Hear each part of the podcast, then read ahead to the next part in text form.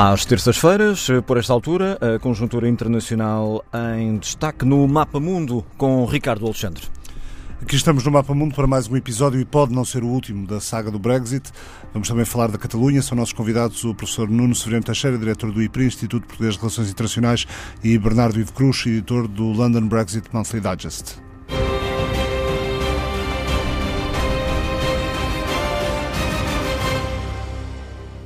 Tarde, Nuno Severino Teixeira. Estima que Boris Johnson consiga fazer passar eh, hoje o, o acordo, a agenda uh, para o acordo uh, no, na Câmara dos Comuns? Qualquer afirmação sobre essa matéria é temerária, porque depois de tudo aquilo que, que aconteceu nos últimos tempos, enfim, certezas não, não há nenhuma e, e, e portanto, estar a fazer eh, previsões é muito, muito arriscado. Em todo caso, uh, parece que hoje estará mais próximo de conseguir esse objetivo do que teve uh, na semana passada e, eh, em todo caso, ele precisará eh, de eh, um conjunto de votos que terão que mudar de que terão que mudar de posição, porque precisa naturalmente dos votos dos unionistas, precisa de todos os votos do seu partido e precisará ainda de alguns Brexiteers do partido do Partido Trabalhista. Portanto, vamos esperar até às sete da tarde para ver se isso se isso é possível. Bernardo Cruz. É, eu concordo plenamente. É, há, há aqui uma série de, de, deputados que vão ter que mudar de posição eh, em relação àquilo que fizeram na semana passada. Eh, o, o, que nós vamos assistir hoje é, é o culminar de, um, de, uma sucessão de legislação que o Parlamento impôs ao Governo. E, e, que mostra muita desconfiança que o Parlamento olha para, para o Governo e, em, e em particular para o Primeiro-Ministro. Começou logo com o, o chamado Ben Act, que vem de Hillary Benn, que é um deputado eh, trabalhista, que é o, o que capitaneou este, esta, esta alteração legislativa, que diz que se até ao dia 19, portanto até eh, sábado passado, eh, não houvesse um acordo, o Primeiro-Ministro tinha que pedir uma extensão até 31 de janeiro. Coisa que aconteceu, porque a legislação previa, que está, a legislação antes disso que estava em vigor, dizia que se no dia 31 de outubro não houvesse acordo, o Reino Unido saía eh, e os, o Parlamento, a única coisa que nós sabemos que o Parlamento não quer é sair sem um acordo. E, portanto, o Ben Act, ou a legislação Ben, eh, impôs que se até o dia 19 de outubro não houvesse acordo, o Primeiro-Ministro tinha que pedir uma extensão. Ele pediu a extensão. Não assinou a carta, não assinou mas, a carta. mas pediu a extensão. Pronto, fez um, uma espécie de uma birra, eh, mas pediu a extensão. Só que eh, não era suficiente eh, a, a, a, aprovar o acordo no Parlamento, porque o acordo que foi negociado entre o governo britânico e a União Europeia, exige depois uma série de legislação suplementar. E como havia muita desconfiança eh, em relação àquilo que o Primeiro-Ministro poderia fazer, surgiu uma segunda legislação, eh, desta vez impulsionada por um ex-deputado eh, conservador, o Oliver, o Oliver Letwin, que diz que não basta ter o acordo aprovado, é preciso ter o acordo e toda a legislação suplementar para que, quando o Reino Unido sair da União Europeia, sair com um acordo completo, regulado, que funcione sem risco nenhum eh, de, eh, depois, por falta de alguma regulamentação suplementar, eh, acabarem por sair sem acordo. E foi isso que aconteceu no sábado. No sábado passado, houve uma votação que era suposto ser a votação do acordo, mas o que se, o que se passou foi aprovar esta, esta emenda eh, proposta pelo Oliver Letwin. Por 323 votos. 16 votos 16 a favor, votos. De, de, ou contra 16 votos contra o governo. Portanto, o governo precisa agora de 16 votos, ou, ou 8, porque se 8 mudarem de lado, eh, há menos 8 de um lado e mais 8 do outro, eh, dá, dá os 16. Depois, ontem, o, o Primeiro-Ministro tentou voltar a apresentar a legislação que não conseguiu apresentar no sábado e o Presidente do Parlamento bloqueou essa apresentação, dizendo que há, uma, há um, um, regulamento interno do Parlamento que diz que não se pode votar a mesma legislação duas vezes na mesma sessão. E, portanto, eles apresentaram ontem à noite, em vez de apresentarem, de irmos hoje votarem só uh, o acordo, apresentaram toda a legislação. Uh, ontem à meia-noite, onze e meia da noite, foi publicado tudo, 150 páginas ou 140 páginas de legislação que vai ser discutida hoje e o governo uh, espera conseguir que tudo isto se passe em três dias. Portanto, até quinta-feira. Até quinta-feira. É, ou seja, é provável que a votação final no acordo não aconteça hoje, mas sim na quinta-feira. Na quinta-feira. Há três dias para fazer todo o processo legislativo que passa pelas duas câmaras do Parlamento. se quiser um termo de comparação, quando foi, quando foi aprovado o Tratado de Maastricht, o Parlamento levou 40 dias para, para chegar à, à conclusão do processo. Uh, e, portanto, há aqui uma grande corrida contra o tempo. Uh, ou, veremos... ou, inevitavelmente, fazer as coisas um bocadinho em cima do joelho.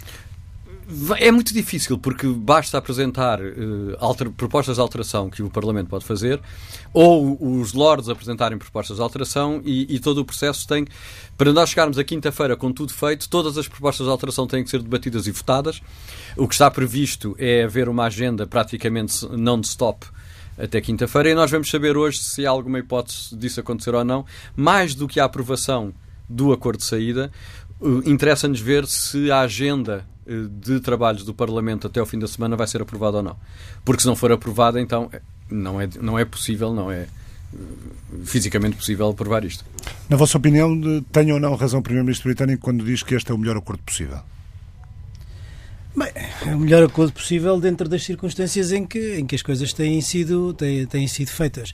Mas também não vejo que haja possibilidade, agora não pelo lado britânico, mas pelo lado da União Europeia, de eh, aceitar mais alterações do que aquelas que já foram, que já foram feitas. Eu penso que a União Europeia tem conduzido as coisas com alguma com algum balanço, com algum equilíbrio entre a rigidez que é absolutamente necessária, porque não pode facilitar, porque ao facilitar, eh, digamos, está a abrir a porta a outros casos dentro da União Europeia, e, portanto tem que o fazer com muito rigor, mas ao mesmo tempo, à medida que tem havido evolução na posição britânica, propriamente dita, desde Theresa May e agora com Boris Johnson, a União Europeia tem mostrado uma relativa abertura para fazer mudanças, e eu penso que esta última que foi feita enfim, é talvez a, a, última que é possível. Mais do que isto, creio que será, que será muito difícil eh, qualquer, outro, qualquer outro, outra mudança e, portanto, desse ponto de vista, o acordo é o melhor possível. É? O, o, acordo é muito semelhante ao primeiro acordo que não chegou sequer a ser uh, discutido e votado, negociado pela senhora May ainda em 2017. Uh, porque o que este acordo faz é para manter os acordos de Sexta-feira Santa na Irlanda do Norte, separa eh, jurídica e fiscalmente a Irlanda do Norte do resto do, do Reino Unido. Eh, e em 2017, eh, a senhora May precisava dos votos dos unionistas da Irlanda do Norte, que telefonaram para Bruxelas a meio da negociação e disseram nós nunca aceitaremos essa separação da Irlanda do Norte do resto da Grã-Bretanha. E ela teve que interromper as negociações e voltar para Londres. O que, e daí nasceu o acordo que estava previsto que era todo o Reino Unido manter-se na esfera eh, regulatória da União Europeia até se encontrar uma solução. Que foi chumbado três vezes pelo Parlamento. Para ultrapassar isso, o Boris Johnson foi repescar o acordo original, em que só a Irlanda se mantém eh, no, no, no, no, espaço regulatório da União Europeia e o resto da, da Grã-Bretanha sai, eh, uma vez que ele neste momento já não precisa dos votos dos unionistas, ele tem minoria, portanto ele precisa dos votos dos unionistas como precisa dos outros. Eh, dos votos todos que ele precisará logo à noite para fazer passar isto, talvez os mais difíceis sejam os, os dos unionistas da Irlanda do Norte, os 10 votos do DUP. Não, não os, eh, os 21 de deputados conservadores que foram expulsos do grupo parlamentar por não terem votado o acordo anterior? Eles, eles foram expulsos porque queriam uh, um, um Brexit com acordo. Eles recusam um Brexit sem acordo. Isto é um acordo. Eh, e eles, aliás, têm vindo ao longo destes, destes dias dito eh, que aceitavam. Eh, outro, outro grupo que poderia votar contra, exatamente por causa desta separação entre a Irlanda do Norte e o resto da Grã-Bretanha, seriam os, os, os conservadores radicais a favor do Brexit. Mas o, o, Boris Johnson vem daí e, portanto, ele tem alguma ascendência, ele tem alguma legitimidade, se quiser, para, para fazer com que esse grupo, que são quase 80 deputados, mas sendo que os mais radicais serão 30, eh, acompanhem-no eh, nesta decisão. Eh, mas ele vai precisar de, de, votos, como, como disse aliás o Nuno, vai precisar de votos que venham eh, dos trabalhistas, porque mesmo se ele conseguir o pleno eh, do, dos conservadores. Mas há a indicação de que cerca de uma dezena de deputados ah. trabalhistas ah. poderão votar a, ah. do lado de do lado, Johnson lado para, para, fazer passar o acordo. Portanto, é possível que ele consiga fazer aprovar o acordo. Mais difícil será conseguir fazer aprovar o acordo e toda a legislação subsequente até quinta-feira. Isso, isso parece-me otimista. Ou, ou, seja, estamos, estamos na, na, presença de alguém que, sendo conhecido por constantes uh, piruetas, uh, pode, pode ainda ter alguma uma solução da algibeira de última hora que lhe permita uh, ter sucesso nesta, nesta empreitada no, no Parlamento e, e garantir, garantir a sua própria sobrevivência política? Sim, claro que sim. Mas eu, eu, acho que aqui talvez valha a pena nós procurarmos alguma. Uh, uh, tentar encontrar alguma lógica neste processo que é extremamente difícil, porque quer dizer. Uh, as mudanças têm sido. É difícil tão... o processo e é difícil encontrar é a lógica. É difícil o processo e é difícil encontrar uma lógica para a evolução rápida das coisas, para uh, os avanços, os recuos, os impasses.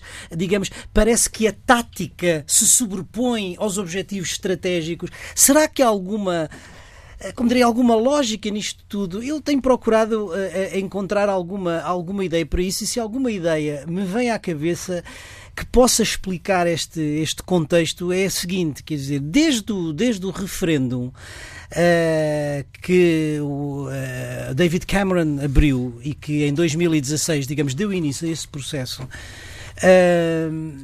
o referendo dá um mandato, vamos dizer, ao Reino Unido para sair da União Europeia, mas nada nesse mandato é definido. E, portanto, tudo está uh, em aberto. E a partir dessa altura há uma, em primeiro lugar, há uma clivagem clara na sociedade, na sociedade britânica, não é? Praticamente dividida ao meio.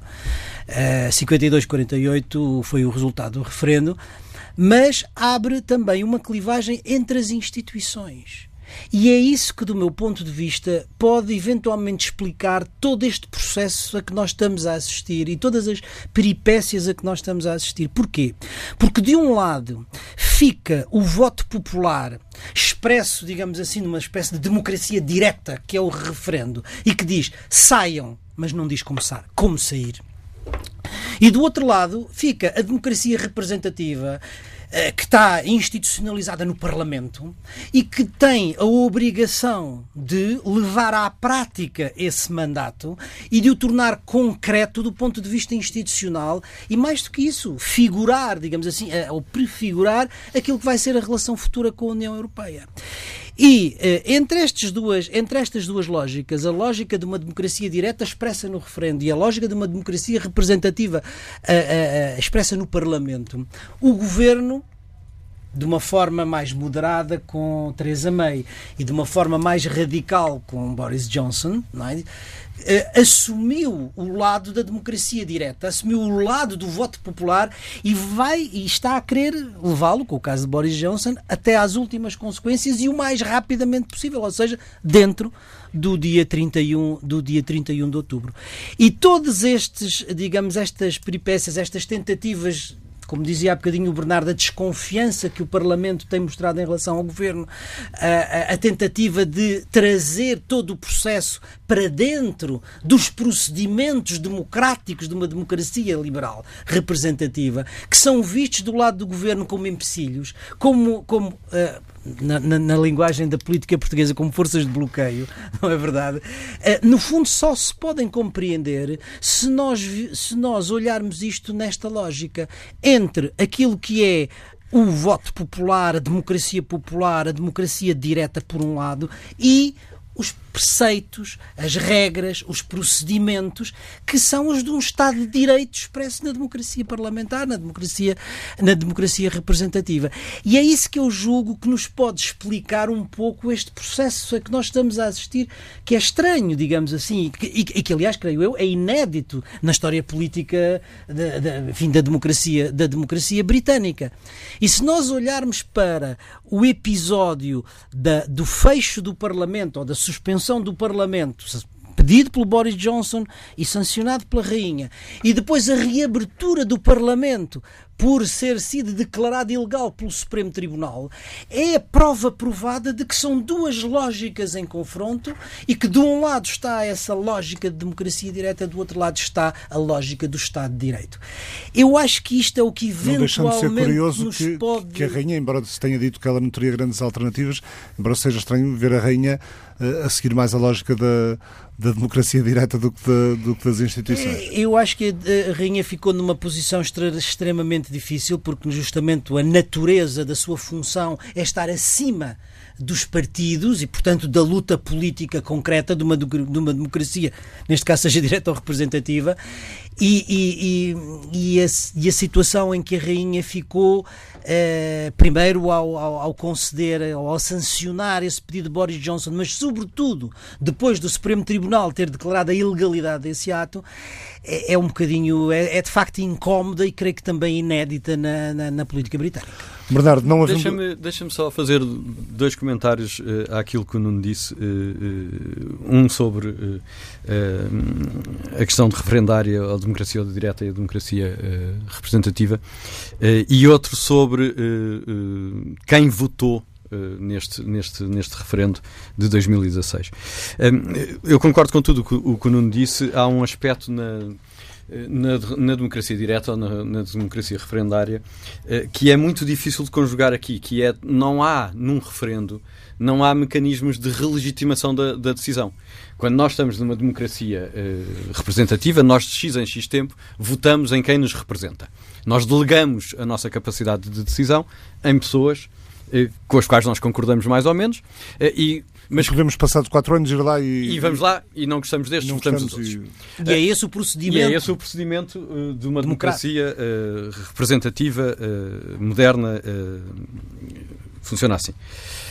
O processo referendário não, não prevê nós mudarmos de ideia tomámos uma decisão, tomámos uma decisão e aquilo fica, parece que, congelado no tempo. Principalmente num curto espaço de tempo. Principalmente num curto espaço de tempo. Mas, eh, por exemplo, em Portugal, se não estou em erro, não é possível referendar uh, tratados internacionais ou coisas desse género.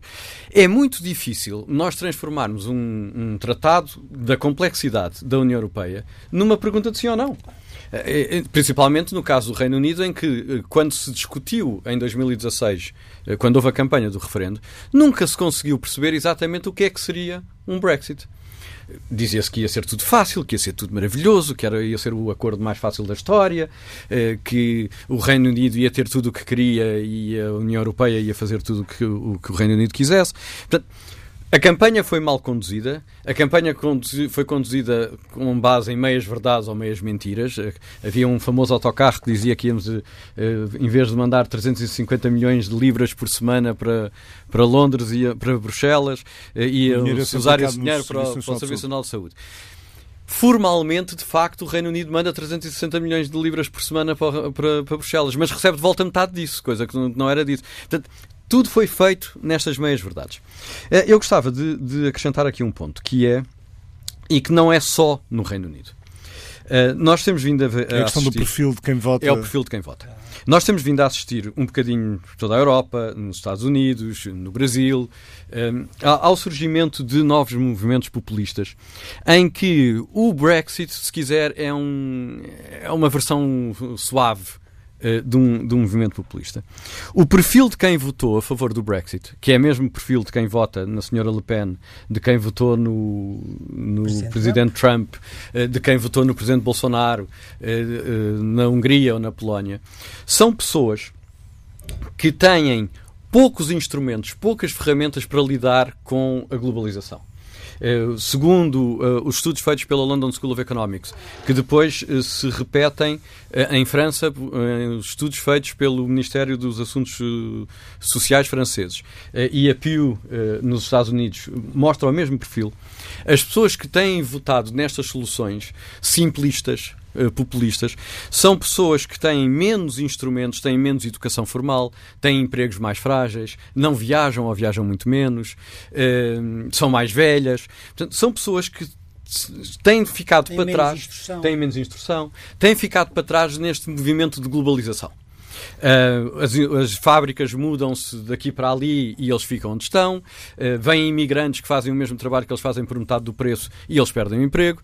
Não é culpa deles. Ninguém está aqui a dizer que a culpa é destas pessoas. O que, o que eu estou a querer sublinhar é que há um universo de pessoas que está a ficar para trás nos movimentos de globalização, eh, globalização económica, de livre circulação, etc.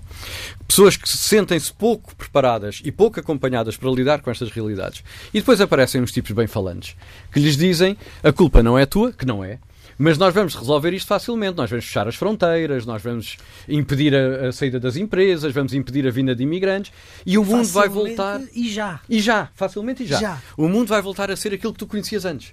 Eh, E, portanto, votem nós que nós tratamos destes, destes problemas.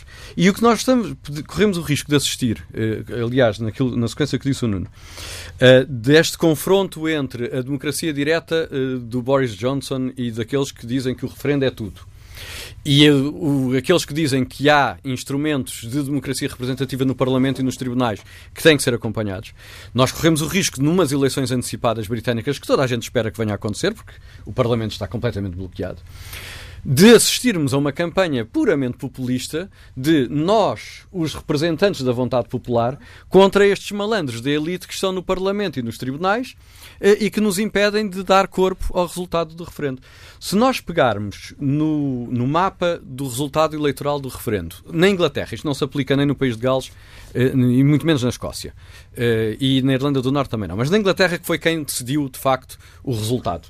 Eh, Porque a Inglaterra é, das quatro nações, aquela que é mais populosa. Exatamente.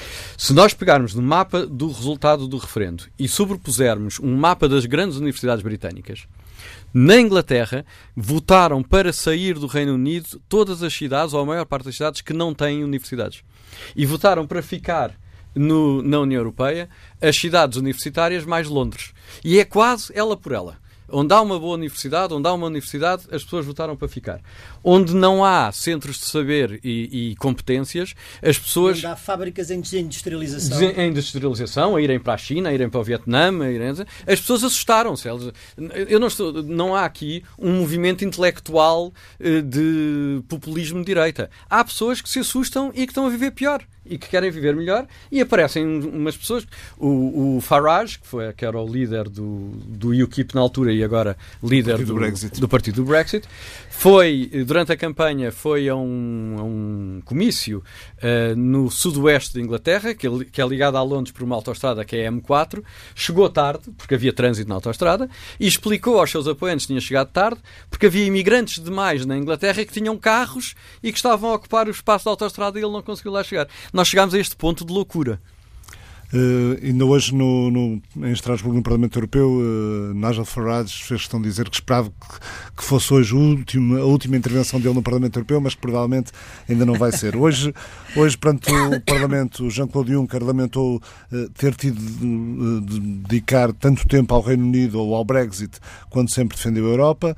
Eh, Juncker, pela carreira que fez de tantos anos de dedicação ao projeto europeu, eh, talvez merecesse sair eh, com, com algo na mão, com, com um acordo, com, com um trunfo, ter conseguido eh, uma saída do Reino Unido rápida e, e melhor.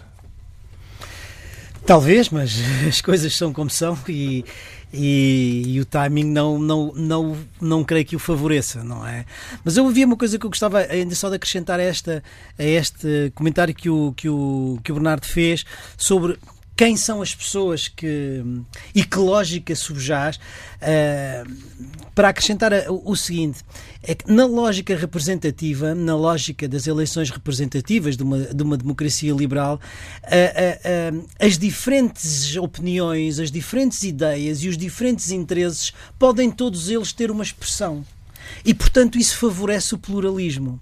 A lógica da democracia direta, que é em particular referendária, em que é ou sim ou não, ou é a favor ou é contra, cria uma lógica de polarização. E nessa lógica de polarização, esse tipo de questões, dos que estão desencantados com a globalização, é muito mais fácil de ser explorado por este tipo de discursos ou de, de, de- de dirigentes, de dirigentes populistas. E, naturalmente, isso aconteceu no, no, no- referendo do Brexit, foi, aliás, o primeiro o primeiro sinal disso, e depois de uma forma um pouco mais, mais expressiva na, na, eleição do presidente, na eleição do presidente Trump. Mas o que está aqui em causa, basicamente, são, eh, eh, digamos, é a, a- a exploração do medo. Mas A acontece, que, exploração- mas acontece que agora, passado, passado uns anos, temos principalmente aqueles que querem eh, querem um acordo para a saída, mas principalmente querem a manutenção do Reino Unido na União Europeia, a exigir um, um novo referendo. Como já tivemos centenas de milhares de pessoas em, em frente a Westminster no, no sábado passado. Exatamente, eh, quer dizer, porque ao longo destes três anos. E não deixa de, de ser uma reivindicação referendária, é? político, né? Exatamente, mas ao longo destes três anos de impasse político, as condições mudaram-se e mudaram-se de uma forma muito clara.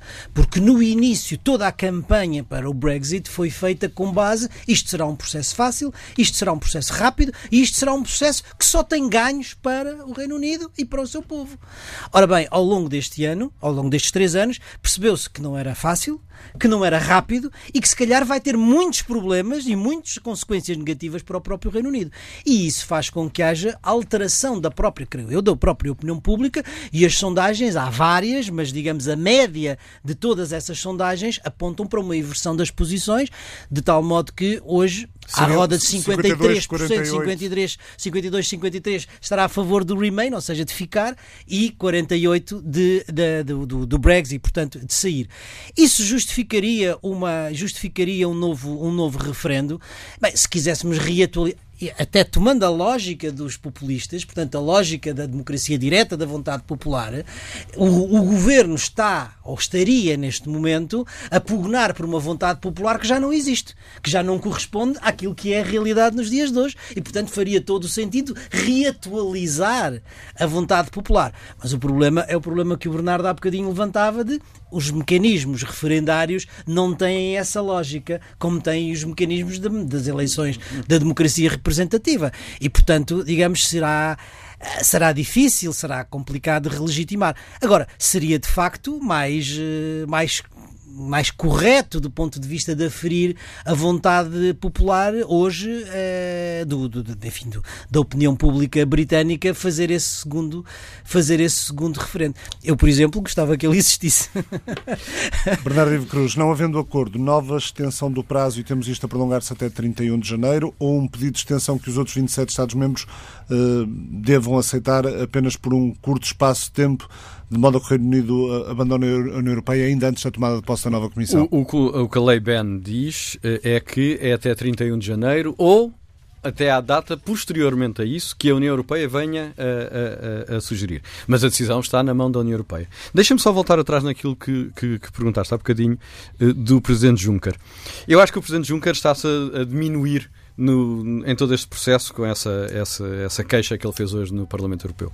Quando começou o processo do Brexit, eh, eu esperava, e muita gente eh, eh, esperava, que a, a diplomacia absolutamente brilhante do Reino Unido entrasse pela União Europeia adentro e transformasse aquilo tudo num saco de gatos, negociava à direita, negociava à esquerda, prometia umas coisas a uns e umas coisas a outros, e pudesse negociar quase bilateralmente o Brexit fazendo da União Europeia uh, aquilo que nós estamos habituados a ver, um, conjunto de uh, amigos que discutem muito. E a verdade é que Juncker. A verdade é que a União Europeia manteve absolutamente impecável durante todo este, este processo. Não houve uma divisão, não houve uma separação, mesmo quando dentro da União Europeia há muitas questões que têm que ser resolvidas.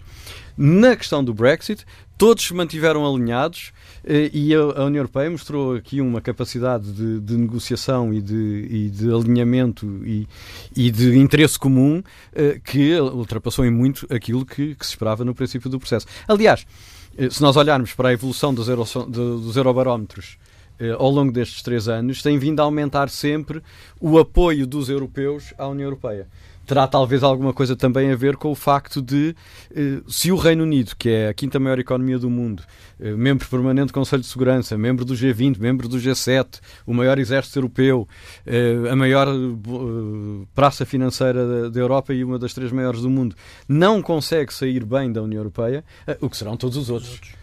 tirando talvez a França e a Alemanha, não há mais nenhum país na, na União Europeia que tenha capacidade para, para, para evocar o artigo 50. O Sim, a França e a Alemanha acaba a Acaba a União Europeia, então os outros não precisam ir ficar no artigo 50. Essa, essa, essa, é uma, essa é uma questão, é uma questão interessante. O, a, a, saída do Reino Unido, uh, que impacto pode ter na relação com Portugal e no, e no próprio posicionamento de Portugal na Europa em termos de equilíbrios, desses equilíbrios estratégicos? Ao que tudo indica, com, com o reforço do eixo franco-alemão e uma, e uma diminuição do peso de uma, de uma visão mais atlântica da Europa. Eu tenho, eu tenho vindo a, a, a defender que eh, o Reino Unido é a grande potência atlântica da União Europeia. E a saída do Reino Unido da União Europeia poderá levar, e eu acho que levará eh, quase certamente, eh, a uma continentalização da União Europeia. Eh, os orçamentos, os, as políticas, as preocupações vão se voltar mais para dentro do continente e menos para uh, o, o, Atlântico.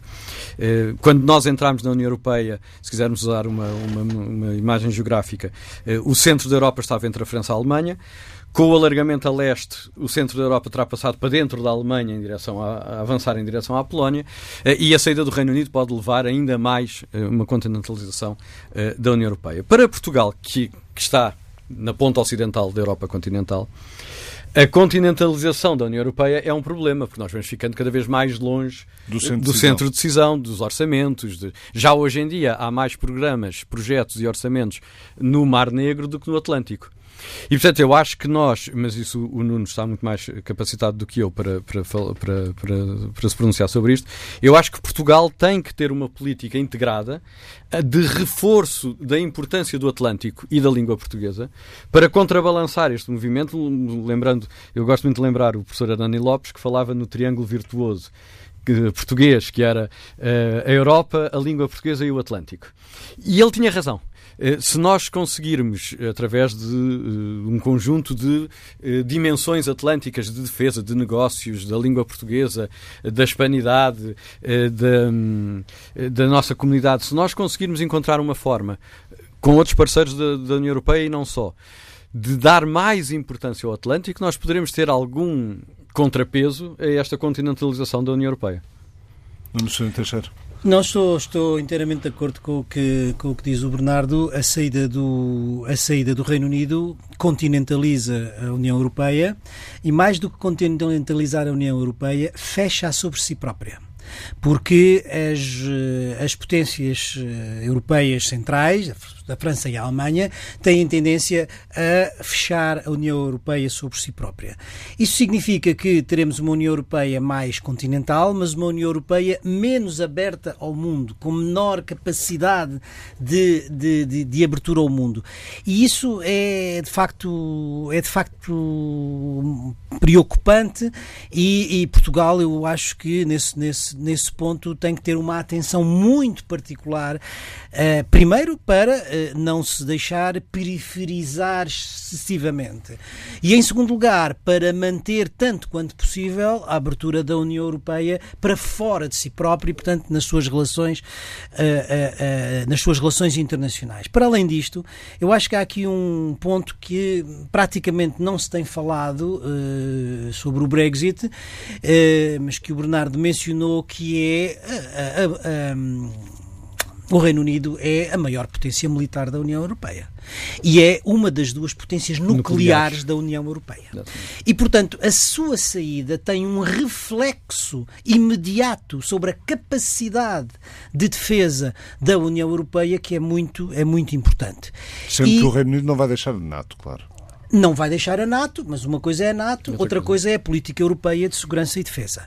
E, portanto, eu penso que tem que haver uma preocupação daqui para o futuro de encontrar um mecanismo de associação, qualquer que ele seja, do, da, do Reino Unido à própria política europeia de segurança e defesa, sob pena de comprometer a capacidade militar da União Europeia. É claro que a tentação será, uma vez que uh, uh, o Reino Unido sempre foi uma potência mais atlântica e menos continentalista, que bloqueou sempre o avanço e a progressão e o aprofundamento de uma política de defesa europeia autónoma da NATO, que as potências que ficam, digamos assim, partindo do princípio que o Reino Unido parte, uh, tenham já e imediatamente como prioridade o aprofundamento da política europeia de segurança e defesa, uma vez que não há, digamos, o bloqueio ou, a, ou as dificuldades, a obstrução que o Reino Unido faria. Mas, por outro lado, e sendo isto verdade, é necessário encontrar qualquer mecanismo de associação do Reino Unido à política de segurança e de defesa europeia, que não sei qual é, mas que me parece que é absolutamente indispensável. O Parlamento Europeu aprovou as medidas para atenuar os efeitos de uma eventual saída sem acordo, eh, medidas eh, para prorrogar eh, planos de contingência já existentes relativamente ao, orçamento da, da, União Europeia, aos transportes, às pescas, assegurar apoio financeiro aos mais afetados por um Brexit sem acordo. Isto passa por assegurar que os beneficiários britânicos, como investigadores, agricultores e estudantes de Erasmus, continuem a ser elegíveis para participar em programas no âmbito do orçamento da União Europeia até ao final de 2020, desde que o Reino Unido assuma o compromisso de contribuir para o financiamento desse orçamento comunitário no próximo ano, garantir a conectividade do transporte de mercadorias e de passageiros e a conectividade aérea, estabelecer um quadro para que os pescadores da União Europeia e do Reino Unido mantenham acesso às águas da outra parte em 2020 e assegurar que o Fundo Europeu de Ajustamento à Globalização esteja disponível para apoiar, sob certas condições, os trabalhadores por conta de outra em que sejam despedidos e aqueles que, que sejam mais afetados pelo, pelo impacto de uma saída sem acordo. Eh, prometi que, que falávamos também da Catalunha, o tempo voa, está quase a acabar. Uh, Nuno Severino Teixeira, embora sejam nacionalismos diferentes, um, como é que avalia aquilo que tem acontecido na Catalunha? É difícil avaliar, é uma situação extremamente difícil e cuja saída nós não temos uma perspectiva uh, clara de como é que as coisas vão, como é que as coisas vão evoluir. Isto teria sido um, uma questão que se tivesse sido começada a, a trabalhar há 10 anos atrás teria sido relativamente fácil de resolver. Eh, nessa altura estavam em causa algumas questões de natureza, sobretudo económica, financeira e orçamental, como o estatuto, digamos, da, da Catalunha a esse nível. Hoje em dia é uma questão profundamente identitária e, portanto, de muito mais difícil, de muito mais difícil resolução. Uh, dito isto, uh, o Estado espanhol judicializou uh, o problema. Levou para a justiça natural... uma questão que é eminentemente política.